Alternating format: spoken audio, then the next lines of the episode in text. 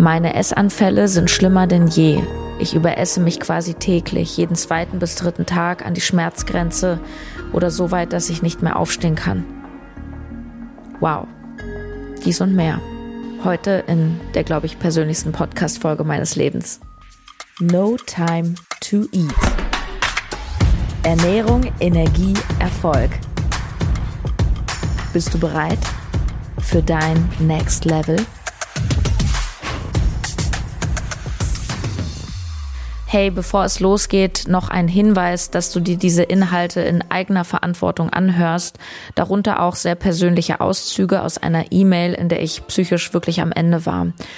Solltest du absolut verzweifelt sein oder sogar lebensmüde Gedanken haben, bitte wende dich an den Krisendienst. Die kostenfreie Telefonnummer deutschlandweit lautet 0800 11 10 111. Wow, ich mache jetzt gerade was sehr Freakiges. ich nehme eine Podcast-Folge im Laufen auf, während ich gerade meinen Abendspaziergang über den Kudamm in Berlin mache, beziehungsweise ich laufe jetzt in eine Seitenstraße, weil das dann doch ein bisschen ruhiger ist. Ich glaube, hier ist gut. Ich höre mal kurz rein, ob das passt. Passt. Ja, und ich möchte dich heute mitnehmen, und das passt sehr schön in eine wirklich sehr ja, persönliche Story von mir. Ähm, falls du mir auf Instagram folgst, hast du möglicherweise meine Story gesehen, als ich erzählt habe, was mir gestern passiert ist. Ich habe gestern bis spät abends über Buchhaltung gesessen. Es war ehrlich gesagt so ein Tag, ich war nicht in meiner besten Energie. Ja, auch ich habe schlechte Tage. Ich habe sogar sehr viele schlechte Momente. Klammer auf, es geht immer nur darum, wie gehst du damit um? Jeder hat schlechte Momente. Wie schnell kannst du dich wieder rausziehen, ist die Frage. Naja, und obwohl mich das gestern halt wirklich auch ein bisschen genervt hat, war es doch irgendwie alles so richtig und gut. Denn gestern, als ich ganz viel Papier sortiert habe und dabei auch so, ja, in so ganz alte Ordner äh, ja da so drin geblättert habe von der Krankenkasse und so weiter, da ist mir etwas in die Hand gefallen, was ich dort abgeheftet habe. Es ist auch interessant, dass ich das aufgehoben habe. Und zwar eine E-Mail ausgedruckt, die ich 2015 an meinen damaligen Therapeuten geschrieben habe in der laufenden Therapie. Und ich war da schon anderthalb Jahre bei dem. Hallo, Herr Therapeut. Ich habe Angst, dass Sie mich sofort in die Klinik einweisen, wenn Sie das lesen, aber ich muss das loswerden. Und es war eine absolut verzweifelte E-Mail, ähm, wo ich eben halt geschrieben habe, wie schlecht es mir geht. Und ich habe diese diese E-Mail gestern Abend dann durchgelesen und ich habe mich von mir selber erschreckt. Und ich habe das gestern auf Instagram eben erzählt und einen Auszug davon auch geteilt, weil ich mir selber so krass fremd bin. Meine Essanfälle sind schlimmer denn je. Ich überesse mich quasi täglich, jeden zweiten bis dritten Tag an die Schmerzgrenze oder so weit, dass ich nicht mehr aufstehen kann. Am liebsten würde ich nur schlafen, damit ich nicht esse. Ich kann mich oftmals nicht auf Gespräche konzentrieren oder auf einen Film, weil ich nur an Essen denke.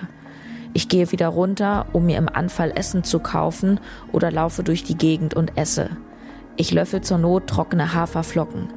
Ich fische manchmal von fremden Tellern oder aus dem Müll.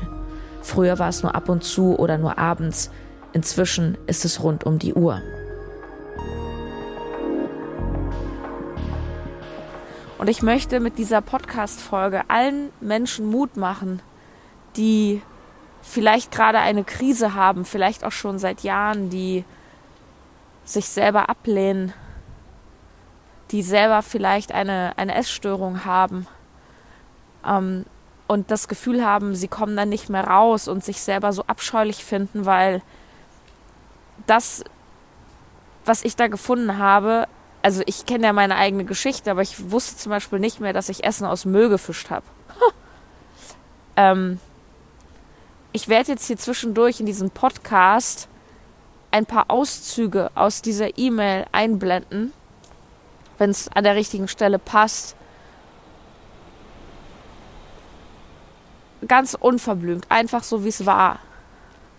Und ich möchte dir nicht nur an sich Mut machen, weil du ja weißt, wer oder was aus mir geworden ist, eine erfolgreiche Coachin, die heute anderen Menschen hilft aus ihren Krisen.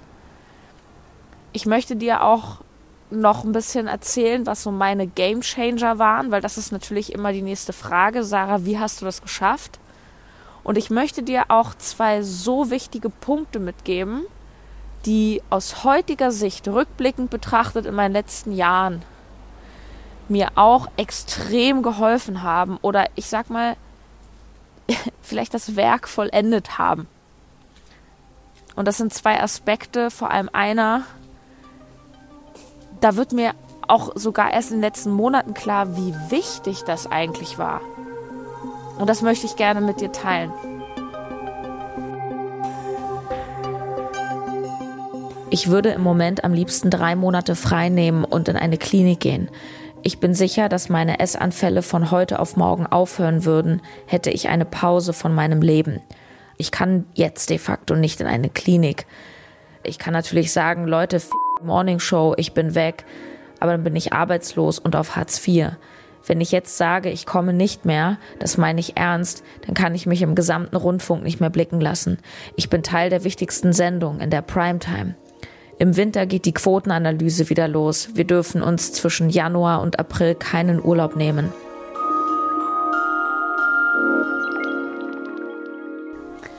Mein absoluter Gamechanger war nicht Therapie, nicht Klinik, alles von dem hatte ich. Ich habe im Laufe meiner Jahre viele Diagnosen bekommen ähm, von Depressionen oder depressiver Verstimmung über, ja, die hat einfach eine Krise bis hin zu narzisstische Persönlichkeitsstörung, haha. Ähm, ich persönlich glaube und ich möchte wirklich niemandem zu nahe treten, der vielleicht auch eine Depression hat. Sowas kann definitiv auch genetisch bedingt sein ich glaube gleichzeitig, dass ganz viele unserer, ich sag mal, Krankheiten wie Burnout, Depressionen insofern hausgemacht sind, als dass sie nur in Anführungsstrichen bedeuten, und das ist natürlich super gewichtig, dass wir nicht in unserer Kraft stehen. Und was heißt es, in der Kraft zu stehen? Es heißt, dass du ein authentisches Leben führst, ein Leben, was nicht bedeutet, ich lebe es so, wie andere denken oder ja, was da so in unserem Kopf ist. Oder wenn du zum Beispiel so viel Angst vor bestimmten Sachen hast, dass du aufgrund von Angst nicht handelst. Ich habe auch Angst, wir haben alle Angst. Angst ist was ganz Normales, Angst ist was Gutes im Übrigen. Und die Frage ist, lässt du dich von deiner Angst leiten? Also sorgt deine Angst dafür, dass du zum Beispiel für deinen Traum nicht losgehst. Wenn du sagst, ey, mein Traum ist es, keine Ahnung, Tänzerin zu werden.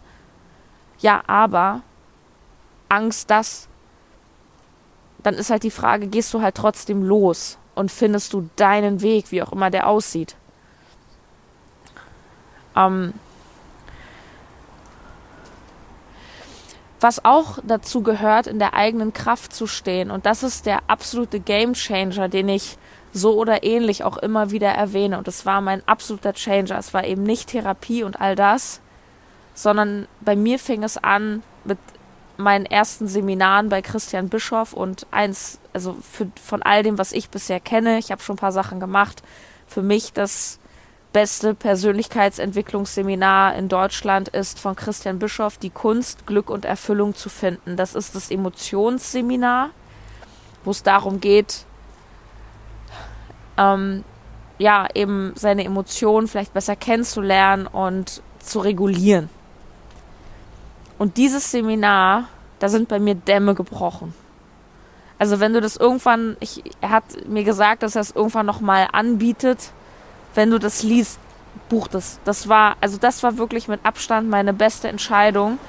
Das war eine Zeit, da ging es mir schon deutlich besser. Also 2017 Da hatte ich auch ähm, keine Essstörung mehr.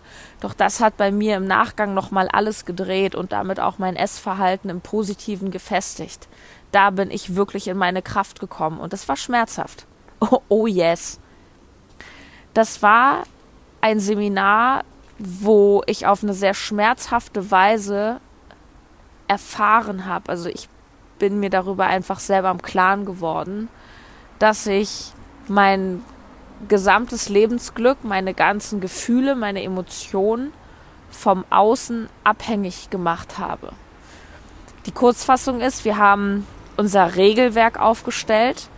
Das heißt, wir haben gute Gefühle genommen, die wir gerne häufiger fühlen möchten, zum Beispiel Liebe oder Freude.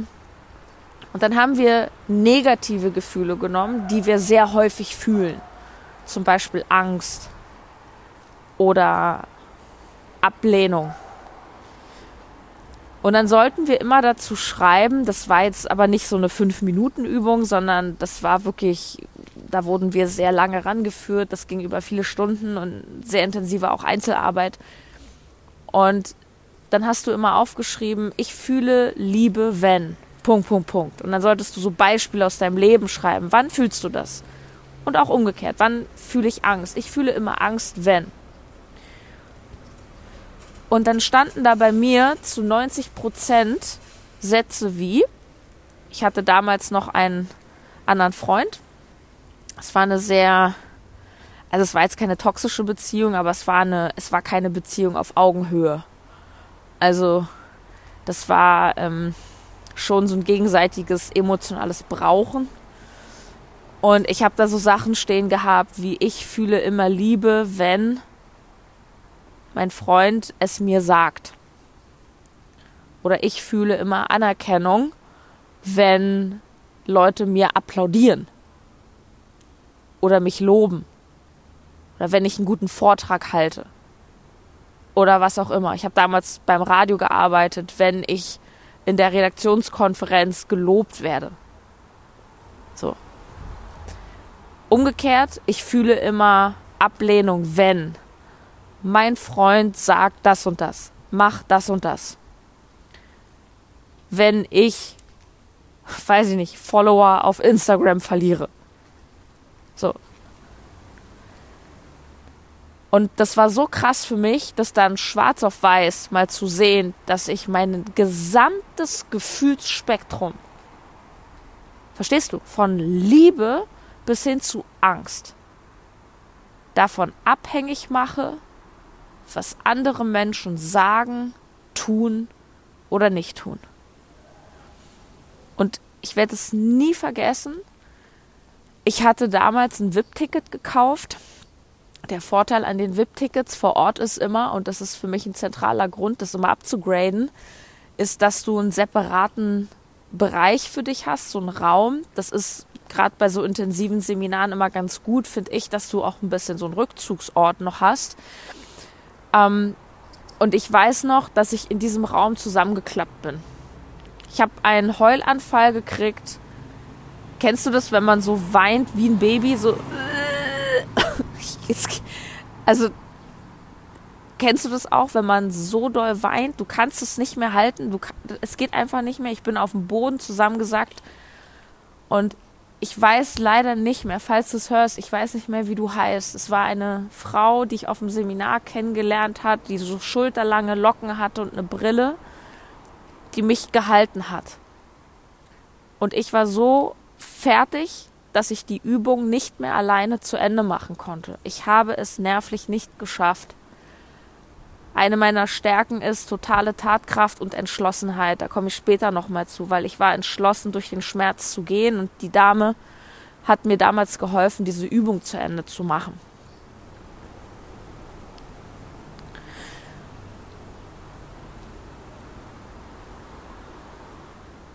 Und jetzt verstehst du vielleicht nochmal deutlich auch anhand dieses Beispiels, warum das Wort Krise übersetzt eben auch Chance bedeutet. Weil diese Krise der Game Changer of Everything war. Weil dieser Schmerz, also oder anders formuliert, diesem Schmerz folgte regelrechte Erleuchtung. Eine Klarheit. Eine Klarheit von, boah, fuck. Und da, da ist wieder die Kämpferin so gekommen. Das Taffe. Dieses, ey, das will ich nicht. ja. So. Ich will so nicht leben. Ich will keine abhängigen Beziehungen führen. Ich will mein Gefühlsleben nicht abhängig machen von meiner Mutter, von meinem Freund, von Followern. Okay? Was habe ich auf diesem Event zusammenfassend gelernt? Das ist das, was ich immer wieder auch thematisiere, nämlich die Eigenverantwortung. Und das ist Eigenverantwortung. Wirklich zu begreifen, dass du für deine Gefühle verantwortlich bist. Du. Nicht dein Partner. Nicht deine Mutter. Keiner. Du. Und Verantwortung ist für viele etwas, wovor sie Angst haben. Es ist ja auch viel leichter, Verantwortung abzugeben. In allen Bereichen. Das muss jetzt auch gar nicht so deep sein. Dieses, pff, ja, der ist doch schuld, weil der hat doch angefangen. Oder äh, ja, wenn du das nicht so gemacht hättest, dann hätte ich es ja auch anders gemacht ja, äh, Corona ist ja schuld, dass ich jetzt hier stehe. Hö, hö, hö. So. Das ist nicht angenehm, doch es ist leicht. Ja, das ist ja wie auf der Couch liegen bleiben und keinen Sport machen. Klar ärgerst du dich vielleicht hinterher drüber, doch es ist halt leichter. Es ist halt leichter als zu verändern. Es ist halt leichter ins Ich zu gehen und den Change zu bewirken. Nur Fakt ist, all das, was du bisher getan hast und auch nicht getan hast, hat dich ja zu den Ergebnissen gebracht, die du jetzt gerade spürst. Und diese Dinge werden dich nicht auf dein nächstes Level bringen.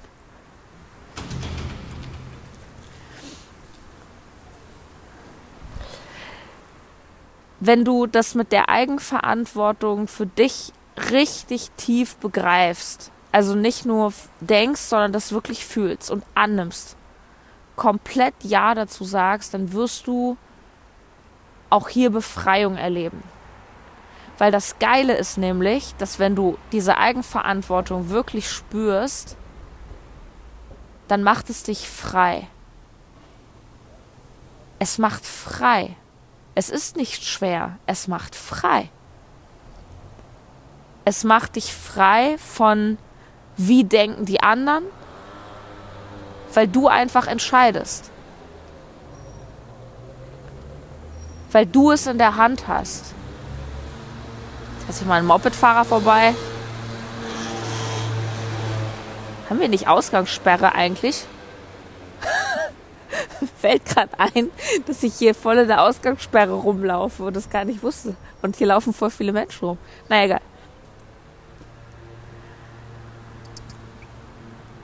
Das war damals, das war der Tag, an dem ich in die Eigenverantwortung gegangen bin, beziehungsweise mich entschieden habe, in die Eigenverantwortung zu gehen. Und das hat alles gedreht in meinem Leben.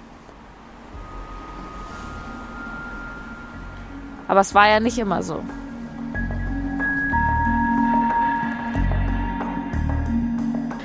Ich bin ernsthaft der Meinung, dass ich nicht oft Drogen nehme. Wirklich. Jetzt ist es zwei Wochen her und ich habe wirklich gerade kein Bedürfnis, was zu nehmen. Das liegt vermutlich daran, dass es letztes Mal so heftig war, dass ich quasi noch die Schnauze voll habe. Es ist zwei Wochen her und ich habe immer noch Konzentrationsschwierigkeiten. Es wird besser, aber ich habe Angst zu verblöden. Ich bin echt schusslich geworden. Vergesse dauernd Sachen, lasse Dinge irgendwo liegen. Ich gehe aus dem Haus, ich gehe zurück, weil ich etwas vergessen habe. Dann gehe ich nochmal zurück, weil ich nochmal etwas vergessen habe. Ich stelle mir manchmal vor, wie ich eines Morgens zur Frühschicht in den Sender komme, noch drauf bin und nicht weiß, was ich in den Nachrichten erzähle. Ich habe mir bis jetzt vorgenommen, nur was zu nehmen, wenn ich am Montag keine Sendung habe. Aber ich fürchte, dass ich im falschen Moment dann drauf scheiße und es doch mache. Ich habe in zwei Wochen Geburtstag und voll Angst. Was heißt Angst? Es ist halt scheiße, wenn ich niemanden einladen kann. Wahrscheinlich werde ich mich wie letztes Jahr den ganzen Tag in irgendeine Therme legen und meine Facebook-Timeline lesen, wo alle gratulieren, nur weil Facebook sie daran erinnert. Ich möchte jetzt eine Sache nennen, die mir auch im Nachgang betrachtet, das war mir währenddessen gar nicht so bewusst, total auch nochmal aus diesem Essthema rausgeholfen hat. Und auch aus dieser Selbstablehnung und all dem, was dazukommt, ja, der Sportsucht und ne, so diese Körperfixiertheit. Das war mein eigenes Business. Und ganz simpel gesprochen, ich habe einfach mal ein anderes Kernthema in meinem Leben gehabt plötzlich. Wenn du selber so ein Struggle hast, vielleicht mit deiner Figur oder mit dem Essen, dann kennst du das, dass es dein Leben bestimmt. Morgens, mittags, abends. Es geht nur um, was kann ich essen, wie muss ich aussehen, was ist gut, was ist schlecht. Ich habe 500 Gramm zugenommen, die Waage und du kennst all das. Wenn du es nicht kennst, kannst du dich vielleicht reinfühlen. Stell dir vor, wie wäre es, wie würdest du dich fühlen, wo wäre dein Fokus? Wo wäre dein Fokus, wenn du ein neues Leidenschaftsthema hast? Und als ich dann anfing, 2017 mit No Time to Eat, wo es mir auch schon viel, viel besser ging, also ich habe schon ein bisschen früher angefangen. Ich habe ja 2015 meine Ausbildung gemacht und so weiter.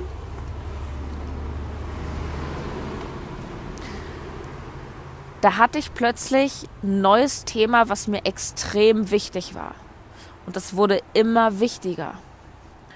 Und das hat unter anderem dazu geführt, dass dann auch diese Beziehung zerbrochen ist und ich mich da auch wegbewegt habe, auch aus einem ungesunden Umfeld und auch aus der Drogenszene, der Clubszene in Berlin, in der ich mich damals sehr viel mit meinem damaligen Freund aufgehalten habe.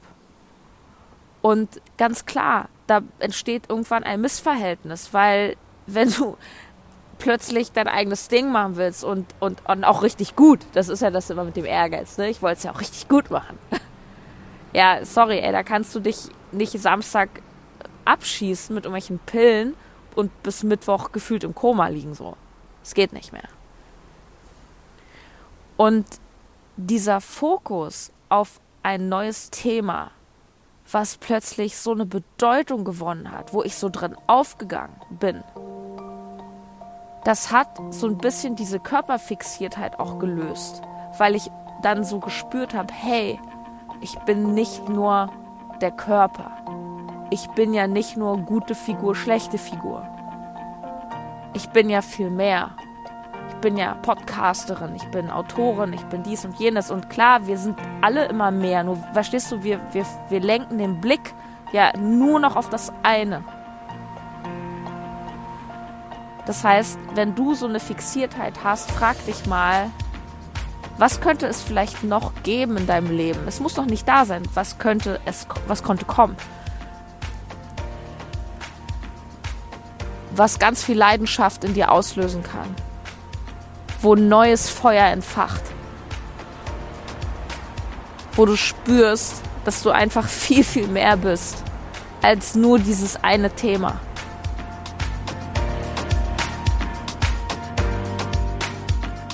Ja, und zum Schluss möchte ich dir noch eine Sache mitgeben, die mich tatsächlich sogar im letzten Jahr nochmal ganz, ganz krass nach vorne gebracht hat.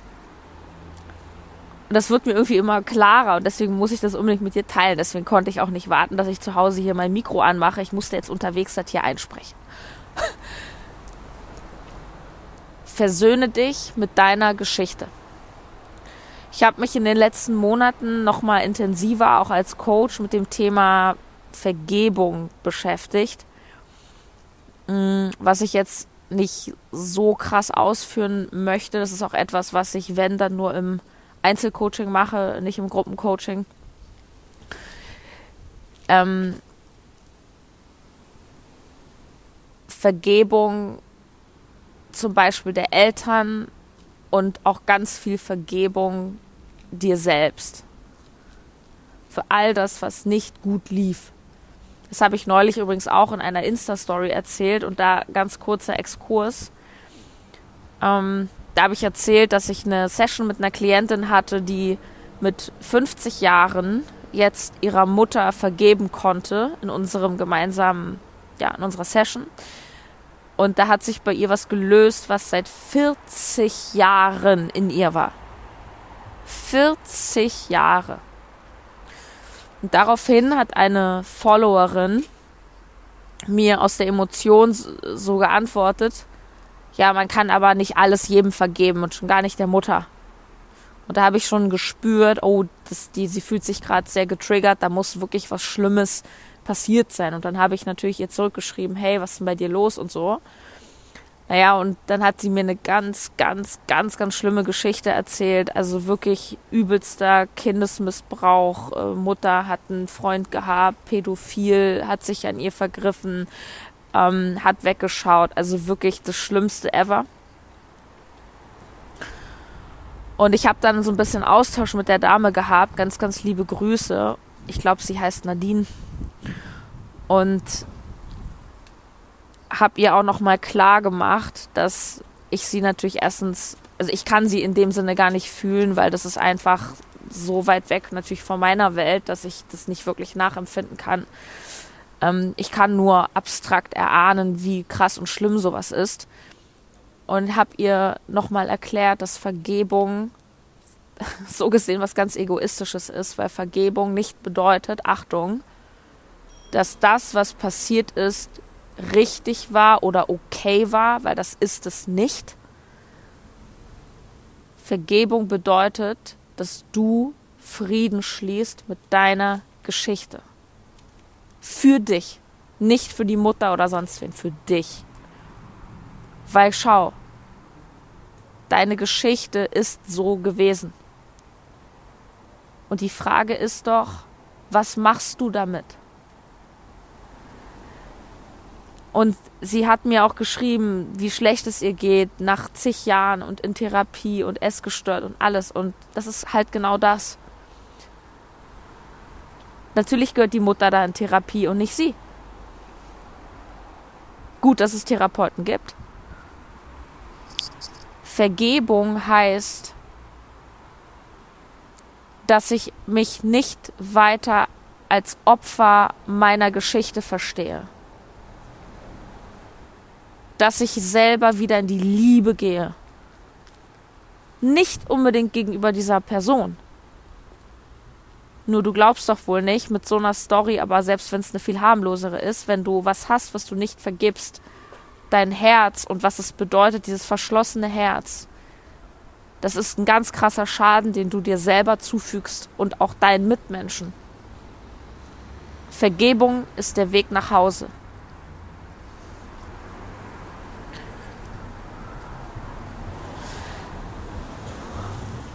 Und wir alle sind Kinder von Eltern und wir alle haben unsere familiären Geschichten. Mein Vater hat so viel Scheiße gemacht. Ich war zwölf Jahre, mein Vater hat mir am Telefon erzählt, er wird sich umbringen. Ich soll mich doch darüber freuen. Ich war zwölf. Zwölf Jahre alt. So. Ich könnte dir jetzt ganz viele Beispiele nennen, die alle rechtfertigen würden, dass ich heute noch ganz doll böse auf meinen Vater bin, weil ich habe jahrelang Beziehungsprobleme gehabt, weil ich Verlustängste hatte und so weiter und so fort. Rate mal, wann es sich anfing aufzulösen. Richtig. Als ich in die Eigenverantwortung gegangen bin und irgendwann gesagt habe, yes, war scheiße, doch ich bin heute für meine Gefühle verantwortlich und ich entscheide, ob ich mich weiter zum Opfer meiner Geschichte mache oder nicht. Ich entscheide auch, und das ist so ein bisschen auch mein Tipp für dich, welche neue Bedeutung ich möglicherweise meiner Geschichte jetzt geben möchte. Und egal, was bei dir mal war, Und es soll nicht heißen, dass du es gut heißt. No way. Doch frag dich mal, was du für dich draus ziehen konntest. Hat es dich vielleicht, gerade weil deine Geschichte so war, zu einer Kämpferin gemacht? Zu einer besonders starken Frau, die sich heute für andere einsetzt? Hat diese Geschichte, die du hast, vielleicht bewirkt, dass du heute anderen Menschen mit dieser Geschichte helfen kannst oder könntest? Was ist das Einzigartige und vielleicht auch sogar Gute aus dieser Geschichte für dich heute? Und wenn es nur ist, zu wissen, was du nicht an deine Kinder weitergeben willst das ist jetzt wirklich die Kurzform. Das ist natürlich alles noch viel tiefer mit der, mit der Vergebung. Und ich habe vor in, de, in den Jahren auch meiner Entwicklung jetzt mit verschiedenen Coaches und Persönlichkeitsseminaren, die ich so gemacht habe. Ich habe auch viel Familienaufstellung zum Beispiel gemacht und habe ja verschiedene Themen mit meinem Vater, mit meiner Mutter und, und all das. Ich komme auch aus einer Holocaust-Familie. Also halbe Familie war im, im Auschwitz. Ähm, so habe verschiedene Sachen aufgearbeitet. Und heute sage ich, dass ich in Frieden bin mit meiner Mutter, mit unserer Geschichte, mit meinem Vater und das Einzige, was ich fühle, ist Mitgefühl. Mitgefühl für die, für die zum Beispiel Nichtfähigkeit, die eigene Liebe auszuleben. Mitgefühl für, wow, es tut mir leid, dass du so negativ bist und so viel verpasst. Das ist kein Mitleid, das ist ein Mitfühlen. Also ich fühle den anderen, ich fühle vielleicht auch den Schmerz des anderen. Und kann es sein, dass zum Beispiel deine Eltern bei dem Scheiß, den sie dir angetan haben, vielleicht selber kleine, verletzte innere Kinder in sich tragen oder getragen haben und es ihnen nicht möglich war, ihre Liebe frei zu leben? Wie sind die denn groß geworden? Was haben die denn für Weltanschauungen mitbekommen und so weiter? Und meine totale Einladung an dich ist, und da schließt sich auch wieder der Kreis zum Thema, wie bin ich aus meiner Essstörung rausgekommen, ist,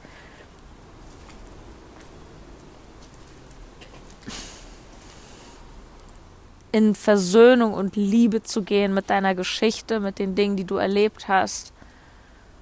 Und so krass es jetzt wahrscheinlich auch klingen mag für manche, dankbar zu sein für alle Erfahrungen im Leben. Natürlich meine ich nicht jetzt in Bezug auf diese eine Followerin, sie soll dankbar sein für den Missbrauch, okay? Ja, also ich muss das, glaube ich, jetzt nicht betonen, dass ich das nicht so meine doch vielleicht auch dankbar zu sein, noch zu sein. Verstehst du?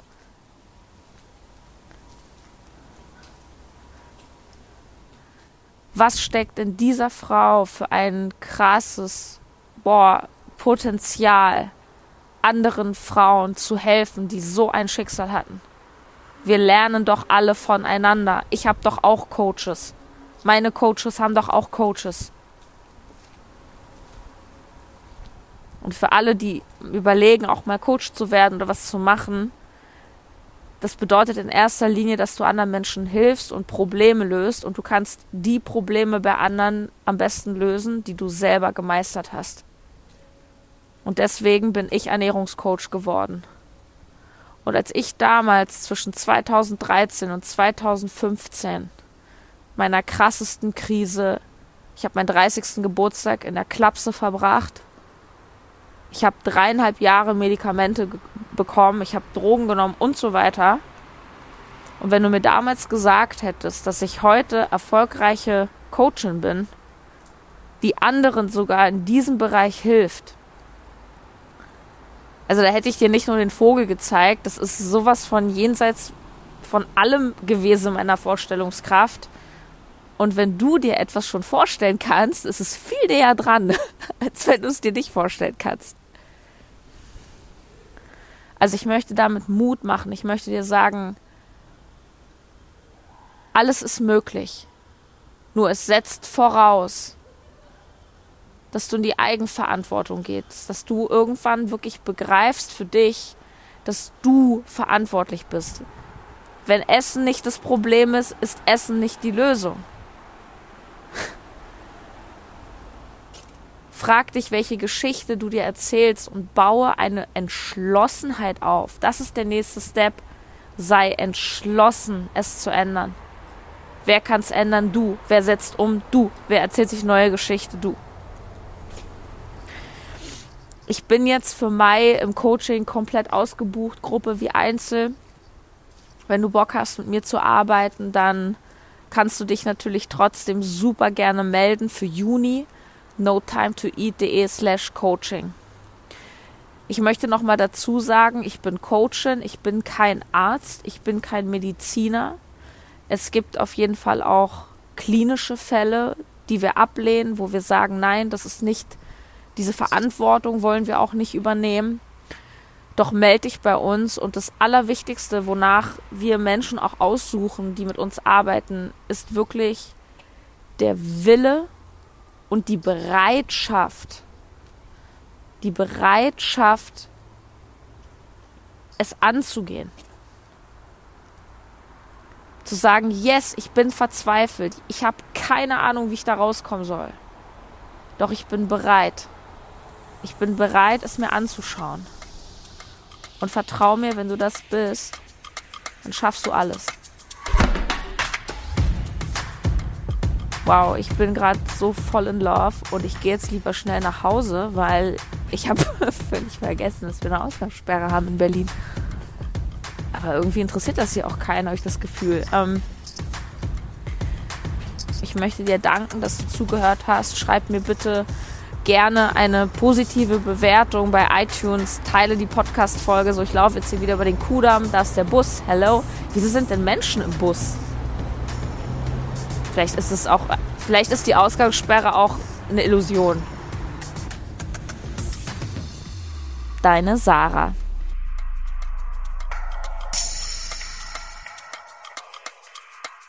Yes, vielen Dank, dass du den No Time to Eat Podcast hörst. Und wenn du Lust hast, dich von mir begleiten zu lassen, ein paar Monate als deine Coachin im Bereich Ernährung, Energie, Erfolg, wenn du Bock hast, auf dein nächstes Level zu kommen, dann check einfach mal die Webseite aus notimetoeat.de slash coaching. Ich freue mich auf dich.